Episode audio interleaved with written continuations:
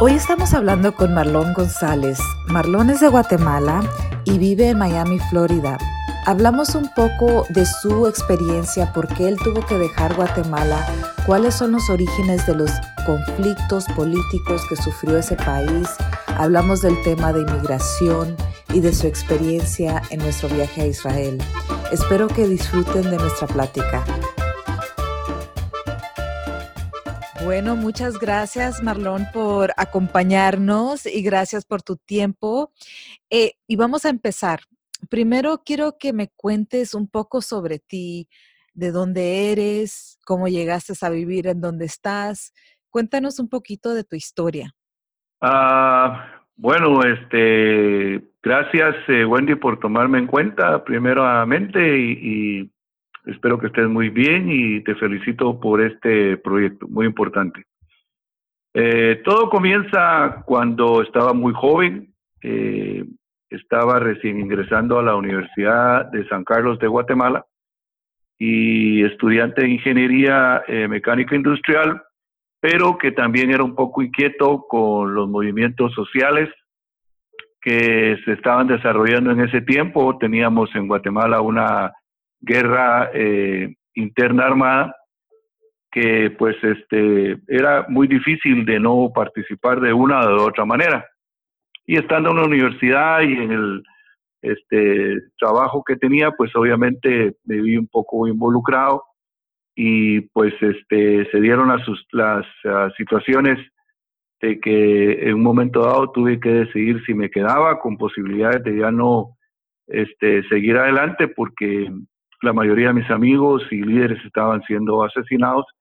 y entonces tuve la eh, difícil decisión de tener que emigrar para, podría decir, eh, salvar la vida.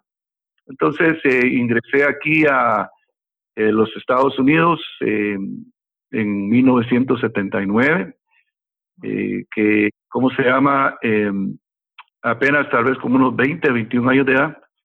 y este tuve la suerte de que mi papá era ciudadano americano, toda mi familia estaba aquí en Estados Unidos, pero yo no había eh, decidido venirme porque quería terminar mis estudios de ingeniería allá. Pero las circunstancias pues me obligaron a venirme en esa en esa época. Luego pues este, perdón. ¿Tu familia toda vivía por por acá? Sí, toda mi, mi familia, toda mi familia allá, mi mamá, mis hermanos, este, mi papá murió a muy temprana edad, cuando yo tenía apenas como 7, 8 años de edad. Pero ya él era ciudadano americano y, entonces, eh, pues mi familia vivía prácticamente aquí. Yo era el único que vivía con mis abuelos en Guatemala y no quería este, venirme hasta que no terminara mi carrera. Pero las situaciones allá en ese tiempo fue cuando la guerra interna armada pues eh, este, se puso más difícil, más intensa y entonces eh, me vi obligado prácticamente a emigrar inmediatamente después de la muerte de mi hermano mayor, que fue asesinado este, y torturado y enterrado como XX. Inmediatamente de eso también yo tuve una especie de pequeño atentado y eso fue la, este, la, la decisión final para poder emigrar. Pero este, sí, así es como inicialmente vine a los Estados Unidos. Y para nosotros que somos, que bueno, hay mucha gente que se pregunta y que no entiende exactamente lo que está sucediendo en nuestros países centroamericanos o qué estaba sucediendo, cuál era la lucha cuando tuviste que salir, digo, cuál, por qué, cuál, cuál es la razón. Nosotros siempre nos preguntamos eso, ¿verdad? Correcto. Bueno, lo que pasa es de que este, después del golpe de Estado que le dieron en 1954 a Jacobo Arbenz Guzmán, un visionario, un revolucionario que comenzó a despojar eh, de los terrenos, pero no este, confiscándolos, sino que pagándole la misma cantidad que ellos habían pagado de grandes extensiones de terreno que se vieron este, o, eh, prácticamente este, al gobierno americano que tenía mucha influencia sobre la United Fruit Company en ese momento y que pues eran eh, dueños prácticamente de la tercera cuarta parte de Guatemala. Y cuando este presidente decidió a, sacarlos a ellos y pagarles eh, por lo que ellos habían pagado de los terrenos, pues eso obviamente tocó los intereses que desafortunadamente eh, uno de ellos era el jefe de la CIA y el otro que directamente estaba afectado de eso era el hermano. Y entonces, eh, pues la influencia que tenían sobre el presidente Eisenhower, eh, pues los obligó a decirle prácticamente que el gobierno del de ah, presidente Jacobo Argelman era un gobierno comunista que en ese tiempo pues en Latinoamérica no había ningún país que tuviera esa característica o un gobierno que estuviera denominado comunista, pero que Jacobo Argüello fue el primero que comenzó a dar esos cambios en favor del desarrollo directamente de Guatemala. Comenzaron a este, desarrollarse programas eh, eh, que fueron eh, dándole mucho beneficio al país y lo vieron como una amenaza, el gobierno americano lo vio como una amenaza y eso pues obligó a prácticamente a derrocar al presidente que había sido eh, democráticamente electo. Ah, como consecuencia de eso pues comenzaron varios grupos a, oponerse a esa situación, pero lo que sucedió inmediatamente fue que el ejército tomó toda la dirección económica, social, política de, de Guatemala y este, comenzaron a reprimir cualquier movimiento que se manifestara en contra de lo que había sucedido. Y eso pues comenzó a crear en noviembre del 60 la primera organización armada que se le llama la guerrilla, usualmente en Guatemala, y que originó pues e, ese enfrentamiento este, social, económico, político contra este, los militares en Guatemala y que pues se extendió este, por 36 años. Pero esa fue la razón principal por la que la mayoría de guatemaltecos dejamos eh, eh, una, diría yo, una cantidad masiva, representativa, este, Guatemala, porque eh, pues estábamos siendo perseguidos y todo el hecho de que fueras un trabajador de un sindicato y, o que fueras estudiante o que fueras maestro que fuera profesional, que se manifestara en contra de esa dictadura, pues sencillamente era asesinado. No habían este, términos medios,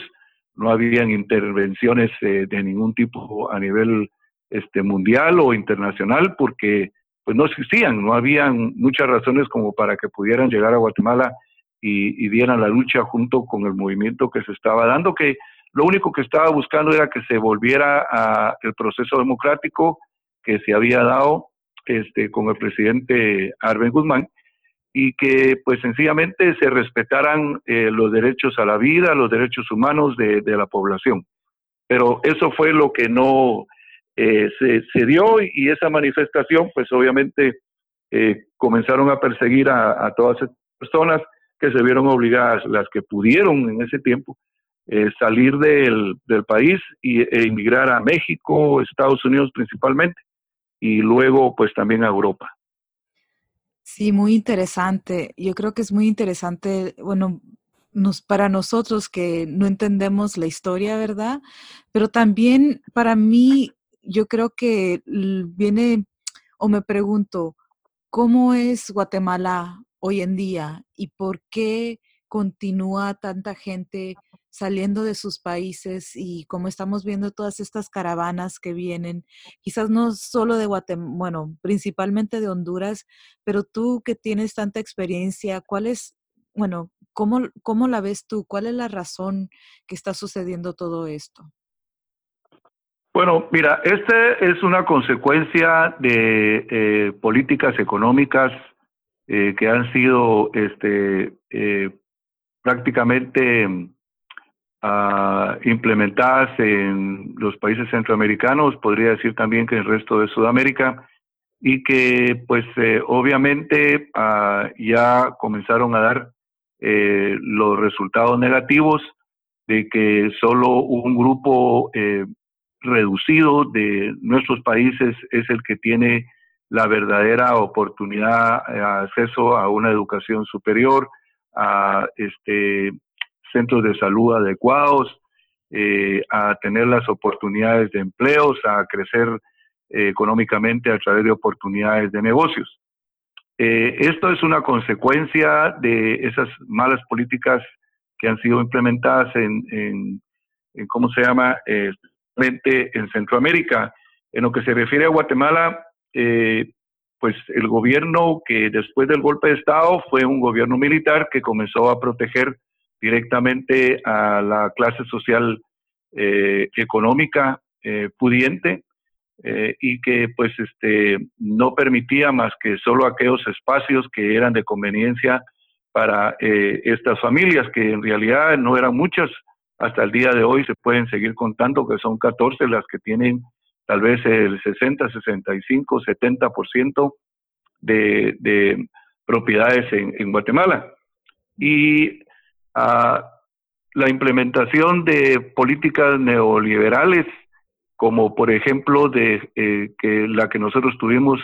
con un presidente que acaba de fallecer, Álvaro Su, él comenzó a privatizar todos este, los programas eh, que eran del Estado en beneficio de la población y esto pues conllevó a que los servicios cada día fueran eh, más caros, los servicios algunas veces eficientes, pero eh, no como se esperaba porque eran empresas privadas y eso pues eh, se tenía como eh, finalidad esperar que eso sucediera de esa manera, porque un empresario no tiene conciencia social. Un empresario está 100% dedicado a lo que él hace, sencillamente porque espera como resultado ganancias de lo que él invierte. Y cuando se dan las eh, obras sociales que son del beneficio para todo un país, pues obviamente ellos no van a estar dando un, un poco de más de lo que no les va a dejar eh, ganancias y obviamente eso lleva a que los servicios que proveen en cierta manera sean deficientes para el beneficio de la población. Mm. Eh, estoy hablando desde hace como 40, 45 años que se dio eso en Guatemala. Eh, se pensó con la idea de que e, ese movimiento iba a crear riqueza, pero más sin embargo, hasta el día de hoy, Guatemala tiene uno, desafortunadamente, el número uno el, de, lo que es em, de nutrición crónica en, menores de edad, mm. en niños. Y eso es un, una, un porcentaje muy triste, muy pobre, cuando en realidad Guatemala tiene los recursos eh, minerales eh, y de hidrocarburos este, con una solvencia eh, suficiente como para proveer de que el, todos sus ciudadanos en los 109 mil kilómetros cuadrados que, que, es el terreno de, este país, pues este, estuvieran que más que, ¿cómo se llama?, disfrutando una economía saludable. No que todo el mundo fuera rico, pero que sí tuviera todo el mundo acceso a lo básico, a lo que este, todo mundo eh, como ser humano merece para este, no eh, padecer esas situaciones de extrema pobreza que se viven en, nuestro país, en nuestros países. Así de que eh, la, lo de hoy no es más que un resultado de todas esas políticas económicas incongruentes, de todos esos apoyos a grupos militares que manejaron por mucho tiempo nuestras economías, apoyo a estos, eh, ¿cómo se llama?, candidatos eh, empresarios que siguen manteniendo eh, políticas económicas que no son de beneficio para el país, pero sí tal vez para otros gobiernos. Y obviamente, pues, este, siguen vendiendo nuestras riquezas y el, resultado es que me extraña de que no sea un resultado todavía peor, porque eh, yo sé que en Guatemala 36 años eh, de una guerra interna, pues desgastó todas las voluntades posibles, más de 200 mil personas asesinadas en diferentes campos, de mataron la intelectualidad que pudiera ahorita estar sacando adelante ese país y que este, sencillamente pues este, eh, obligaron al resto de la población a vivir en esas condiciones o a sobrevivir en esas condiciones para este, ellos mantener lo que siempre han querido mantener, que son sus privilegios. Entonces, obviamente, hoy por hoy ya en masa las, la, saben que ah, están buscando las diferentes formas de emigrar a los Estados Unidos, donde saben que eh, obviamente aquí pues por lo menos van a encontrar un buen trabajo, aunque estén a escondidas, pero sí van a poder tener la posibilidad de mantener a sus familias. Sí, digo, muy interesante. Eh, y dinos un poquito, cuéntanos, cuando tú llegaste aquí a Estados Unidos, tu familia ya estaba aquí, ¿cómo fue, cómo, cómo fue que llegaste y cómo te involucraste en, en el trabajo que estás haciendo hoy? Pues eh, lo que pasa es de que la mayoría de uh, personas, estudiantes, eh, profesionales que vinieron en esa época, eh, había, veníamos con eh, mucha conciencia de los problemas sociales y e inmediatamente comenzamos a identificarnos en diferentes estados eh, para comenzar y seguir la lucha que deberíamos de en, ese tiempo seguir eh, aportando al pueblo de Guatemala. Y así fue como comenzamos a, a identificarnos y organizarnos y a reunirnos y comenzamos pues este el temprano cabildeo en Washington. Eh, me recuerdo que era todavía la administración de Jimmy Carter, en donde este pues le exigíamos de que las sanciones contra el ejército de Guatemala, que era el gobierno, eh, fueran mayores porque se logró que en, eh, Jimmy Carter pues cortara la ayuda eh, de armamento al, al, ejército de Guatemala, pero que también, como se llama, eh, él como uno de los eh, promotores principales, si no el principal a nivel mundial de los derechos humanos, pues comenzara con algunos otros tipos de sanciones para que este, el ejército y eh, la oligarquía de, Guatemala pues se fuera debilitando, fuera cediendo espacios para buscar una verdadera democracia. Y sí se obtuvieron resultados positivos en ese momento, pero eh, luego de eso eh, comenzamos a darnos cuenta que la de la creciente migración de guatemaltecos hacia los Estados Unidos. Entonces comenzamos a tratar la manera de ver cómo nos organizábamos también para irles dando, este, primero la bienvenida a los que estaban llegando, eh, segundo, eh, dándoles la mayor cantidad de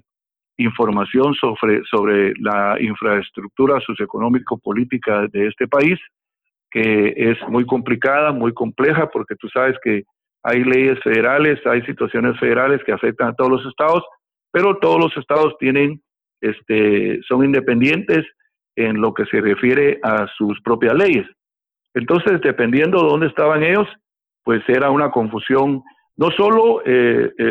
eh, primeramente por el hecho del idioma, que era un encontronazo fuerte porque era muy difícil que ellos tuvieran la oportunidad de a, comunicarse con los trabajos, con las necesidades diarias que tenían. Eh, luego, sobre la situación de la información, cómo era, eh, o más o menos cómo podrían encontrar ellos sus situaciones en, ¿cómo se llama?, en lo que se refería a eh, migración, a los estatus migratorios que podrían ellos de una manera u otra poder calificar. Inmediatamente, también, ¿cómo se llama?, a buscar apoyo de otras organizaciones que ya estaban definitivamente muy organizadas y que, este, que nos dieran pues eh, eh, un entrenamiento de cómo nosotros podríamos colaborar yendo a nuestras diferentes comunidades para irlos informando eh, debidamente. Ahí comenzaron a darse eh, situaciones, por ejemplo, cuando este, el American Baptist Church hizo una demanda al Departamento de Migración porque no permitía que guatemaltecos y salvadoreños pudieran poner un asilo político. Mm. eh, y se participamos de esas campañas que se hacían para que este pues el, gobierno y, y, la demanda que ellos tuvieran tuvieran éxito y así fue eh, tuvieron este eh, así fue como los guatemaltecos y los salvadoreños pudimos tener acceso a presentar eh, asilos políticos aquí en los Estados Unidos Luego, pues eh, obviamente también eh, eh, comenzamos a,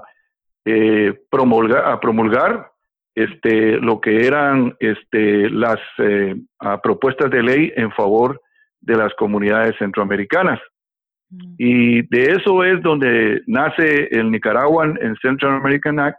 que es el, lo que le llaman NACARA, uh -huh.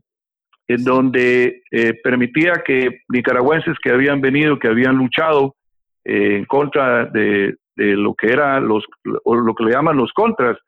este, pues el presidente ah, Ronald Reagan, como una situación de recompensa a estas personas, les permitieron de que todos los que habían entrado antes del 1995 hasta el 95 pues eh, obtuvieron su residencia permanente inmediatamente. A los eh, salvadoreños y guatemaltecos, eh, todos aquellos que habían entrado antes de primero de octubre de 1990 y que habían hecho alguna aplicación antes, pues también tenían acceso a pedir su residencia. y los cubanos que estaban en terceros países, que desafortunadamente los, eso fue una situación porque inclusive yo participé mucho de ese cabildeo con eh, Lincoln Díaz Valar, que fue un, eh, ¿cómo se llama?, congresista de aquí de Miami, que fue el que logró pasar esa ley. Eh, dejaron fuera a los hondureños porque no había mucho activismo por parte de esa comunidad y entonces en lugar de poner a los hondureños, pues metieron a los cubanos que estaban en, ¿cómo se llama?, en terceros países. de ahí te imaginarás que comenzó eh, lo que eran las reformas integrales, eh, las propuestas para este que la mayoría de los que estaban ingresando por situaciones de ah, desventajas en nuestros países, eh, que se les diera algún permiso de estadía para poder estar aquí en los Estados Unidos legalmente mientras que se solucionaban sus situaciones, que es muy conocido como el Temporal Protection Status el TPS. Ah, y que, en fin, eh, es, es, es, muy larga la historia porque yo ya estoy viejito. no, entonces he pasado por bastante. Eres, eres muy joven de corazón. y, ah, eso, y eso lo aprendí en nuestro viaje, que la verdad también quiero aquí, bueno, tomar un poco de tiempo para, para hablar de nuestra experiencia, ¿verdad? La, la experiencia porque nos claro en este viaje a Israel y quiero un poquito conocer como cuál fue tu impresión, cuál fue tu experiencia en este, en este viaje, si fue algo que, que tú esperabas o algo que te sorprendió, algo que aprendiste. Cuéntanos un poquito de esa experiencia. Pues mira, hubieron dos experiencias muy agradables para mí. La primera fue de haber conocido a un grupo tan eh, muy capaz, muy capacitado, eh, muy vivo, eh, pero ante todo que con un corazón enorme, porque el, el, nivel de compañerismo que se dio ahí fue desde el principio. Este, no nos vimos eh, con un poco de recelo como algunas veces pasa en, en, algunas otras situaciones, sino que, que inmediatamente se grabó la amistad ahí dentro de todos y, y nos llevamos muy bien gracias a Dios yo nunca vi que tuviéramos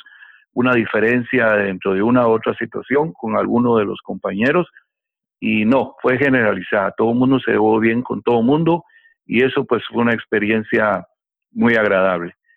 Eh, lo otro, pues te puedo decir de que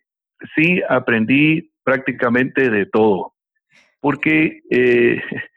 yo tenía eh, ideas eh, sobre lo que era Israel, mm, este, que tal vez ah, las tenía presentes por los medios de comunicación y por los estudios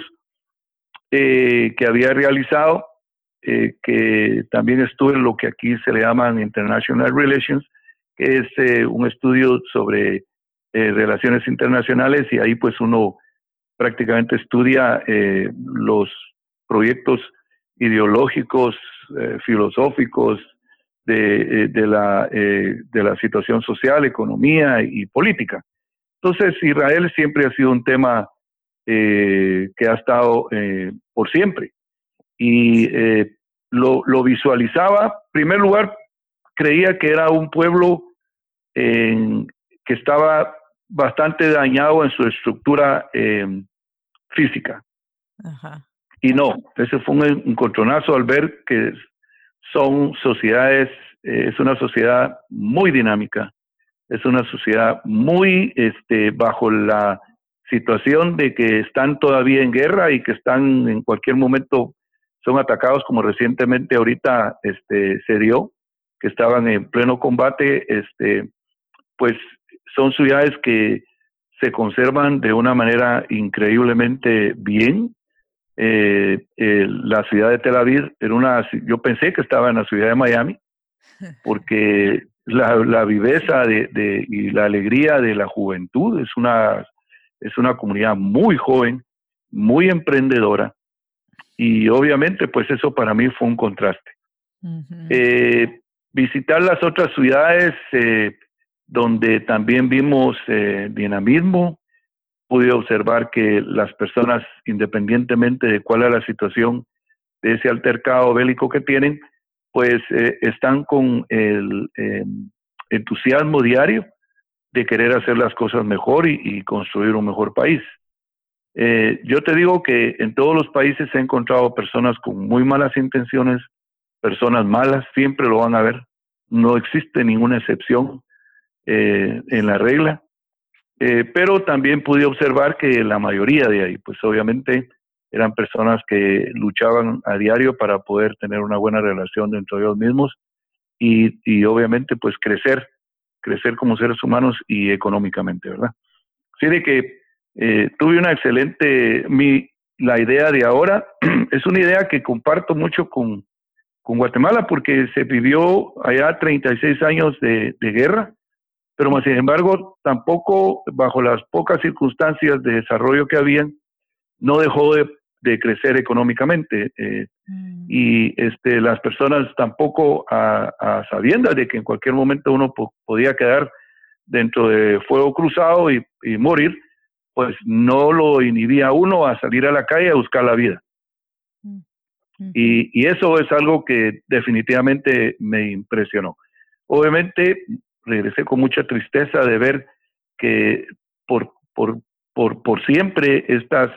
estas dos partes no han podido llegar a un entendimiento en donde ya puedan vivir en paz eh, y pues eh, consolidar de alguna manera sus diferencias eh, y que ver que todavía este, eso pues no se vislumbra muy cercanamente. Pero con la esperanza que algún día ellos pues logren alcanzar eh, la paz y que puedan vivir este, felices uno al otro como vecinos. Sí, sí, igual yo también digo, creo que aprendí muchísimo, no era nada, lo, pero comparto contigo eso de, para mí Tel Aviv fue una ciudad así muy vibrante y también todos, todos los lo de la tecnología, ¿verdad? Me impresionó también mucho y también como, bueno, como es un país tan pequeñito y en este sentido a veces que también pienso en Centroamérica, porque nuestros países centroamericanos también son muy pequeñitos, ¿verdad? Y, y como tú dices que creo que el tamaño no es exactamente lo que importa, sino siempre la gente, la gente de ahí pero sí, no fue una, una experiencia muy, muy bonita. ¿Y, y qué, qué aprendiste de ese viaje que puedes tú, eh, bueno, que, que, puedes aplicarlo al, trabajo que estás haciendo aquí en Estados Unidos con, con la comunidad latina? Mira, eh, en primer lugar, una, otra de las experiencias que no mencioné, pero que eh, causó un gran impacto en mí, obviamente, fue lo espiritual. Pero también fue un contraste también para mí ver que esos eh, lugares eh, bíblicos, eh, esos lugares donde nació, creció, murió Cristo, pues estaban prácticamente este, rodeados de unas ciudades modernas con tecnología, con avances de todo tipo, y que prácticamente ya es, un pequeño espacio en donde eh, se sigue venerando y se sigue, eh, ¿cómo se llama?, eh, cultivando esos mensajes tan hermosos que se dieron ahí desde un principio, que también me causó un poco de impacto el hecho de, de saber que en esos lugares donde se había creado los movimientos que ahorita son tan significativos y simbólicos alrededor del mundo, eh, en favor de la paz, en favor del amor, eh, de la humildad, pues que esté en conflicto y que no pare ese conflicto, porque de ahí nace a, nivel mundial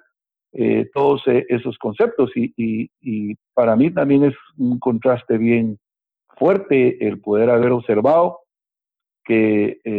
se sigue predicando esa situación, pero en guerra. Entonces es algo que, que, ahora bien, en lo que te podría decir yo que me impactó y que lo podría relacionar es con lo que estoy haciendo es eh, la esperanza, la esperanza que yo creo que el pueblo de Israel sigue teniendo en que van a encontrar algún día este, la paz y que nosotros aquí en Estados Unidos y, en mi país de origen, Guatemala, pues este, y Centroamérica y Sudamérica, porque la he viajado toda eh, con movimientos migrantes, eh, tratando la manera de encontrar las causas, las raíces del por qué se migra y tratando la manera, y visitamos los gobiernos, los congresos, organizaciones de promigrantes de esos países y del Caribe, eh, buscando respuestas y buscando eh, cómo presentar eh, políticas públicas que pudieran venir a beneficiar esas independientes comunidades. También, obviamente, la centroamericana, porque ahí habíamos muchos centroamericanos participando de esos viajes, de un movimiento que se llamó NAILAC,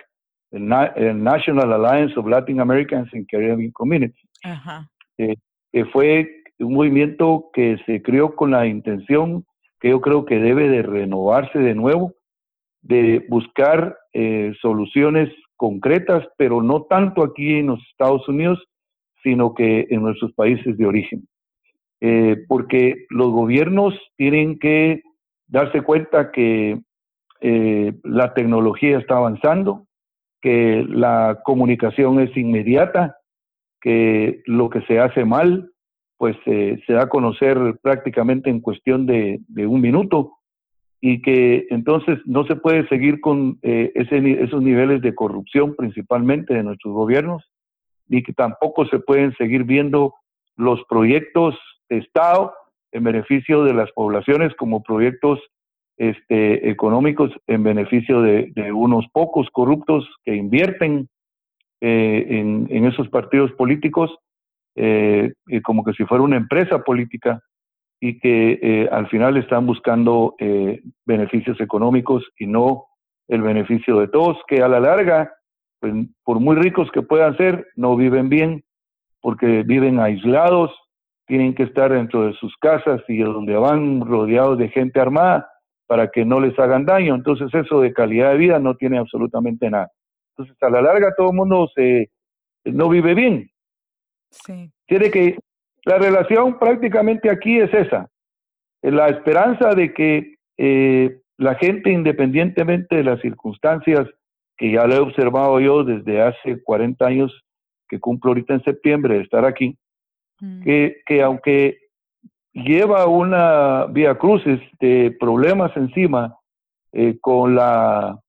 este, desesperanza de que puede ser detenido en cualquier momento y, ver destruido los avances que ha logrado,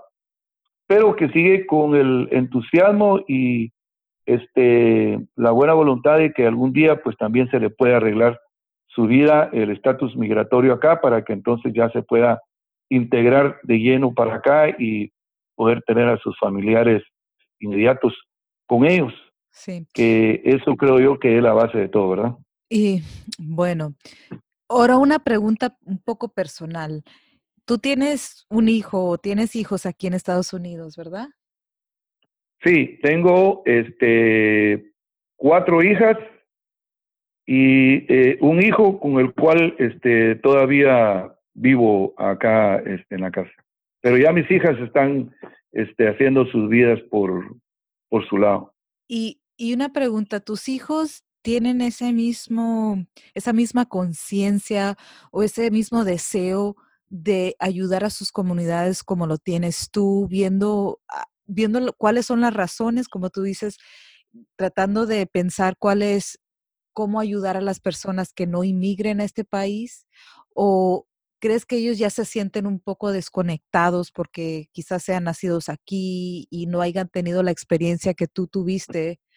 eh, cuando, cuando eras estudiante en Guatemala? Sí, definitivamente ellos todos nacieron aquí, Entonces, eh, una no nació acá, pero vino de, un año. Entonces, eh, obviamente no conocen prácticamente nada de, de, Guatemala. Y lo que sí es que he observado en ellos la tendencia, por ejemplo, mi hijo, a, a estar siempre rodeado de amigos, de gente. Eh, no sé si eso sea ser un buen compañero uno o si es parte del liderazgo o no sé, pero él tiene también esa, esa misma tendencia de que lo buscan mucho. Pero, este, eh, y cuando él está constantemente aconsejando a, a, ¿cómo se llama?, a sus amigos cuando están, pues, en situaciones difíciles, también tiene mucha conciencia, eh, hablan los, el español también como, como te lo estoy hablando yo.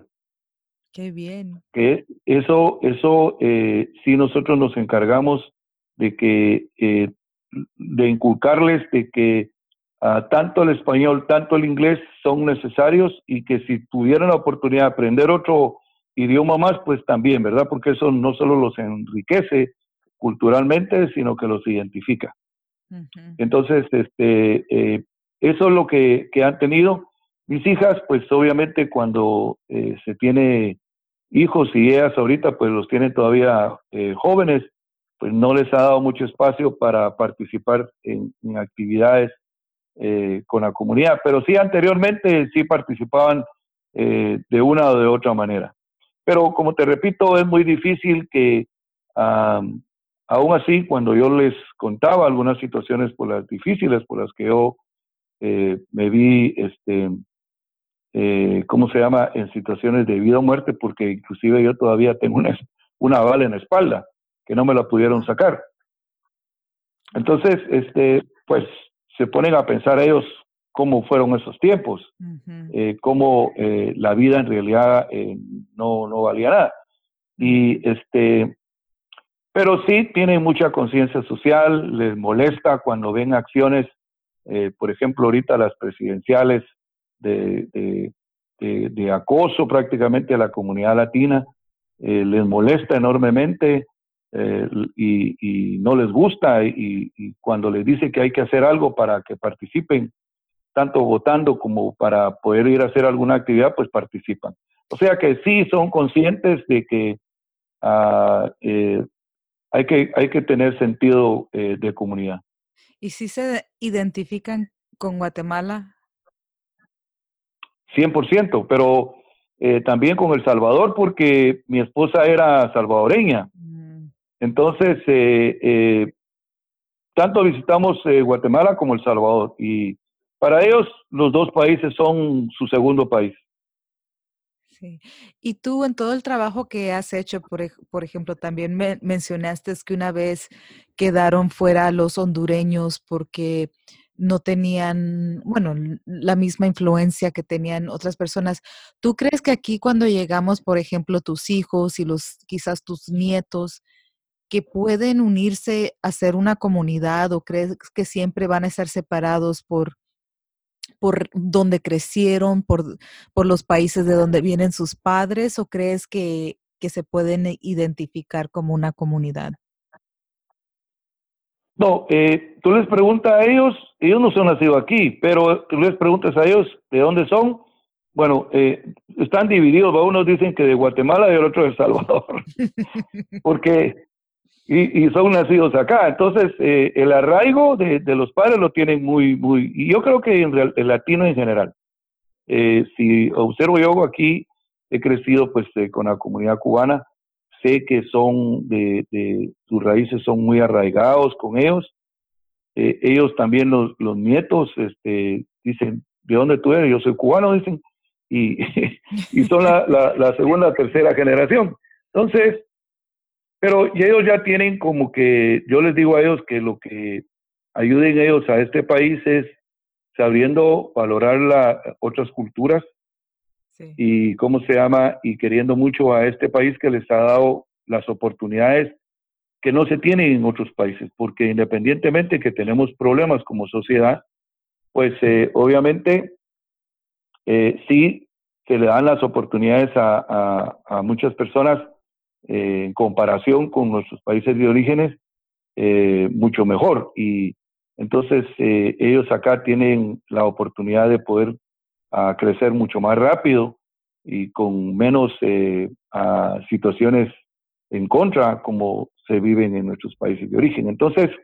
tener la conciencia de que hay que ayudar a los demás, que hay que identificar y querer de dónde uno viene eh, para poder hacer una mejor cultura en este país, este, sí les interesa mucho y están muy de acuerdo en eso.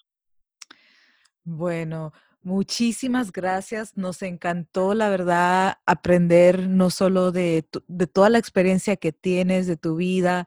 de las opiniones que tienes. Yo creo que esto nos ayuda un poco porque yo sé que hay mucha gente y el propósito de este, de las preguntas y, y grabar tu historia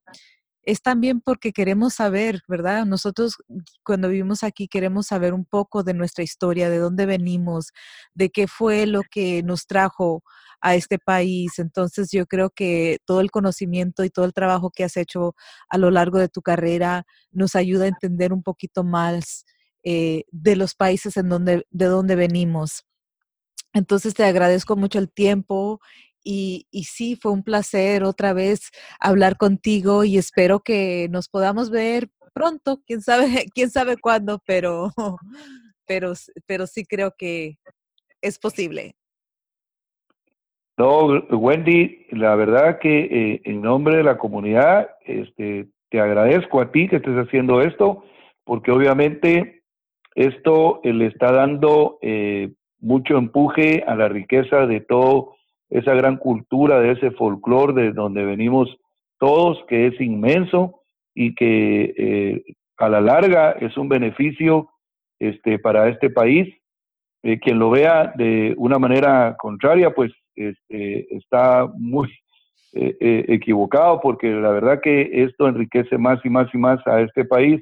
lo hace cada día mucho más interesante, mucho este, más lleno de poder vivir en él y esa tarea que te hace, eh, ¿cómo se llama?, eh, impuesto para eh, ayudar en ese tema, creo que es algo muy, pero muy importante. Creo que debería de otros espacios y otros, ¿cómo se llama?, existiría, deberían de haber programas financiados directamente para poder llevar estos espacios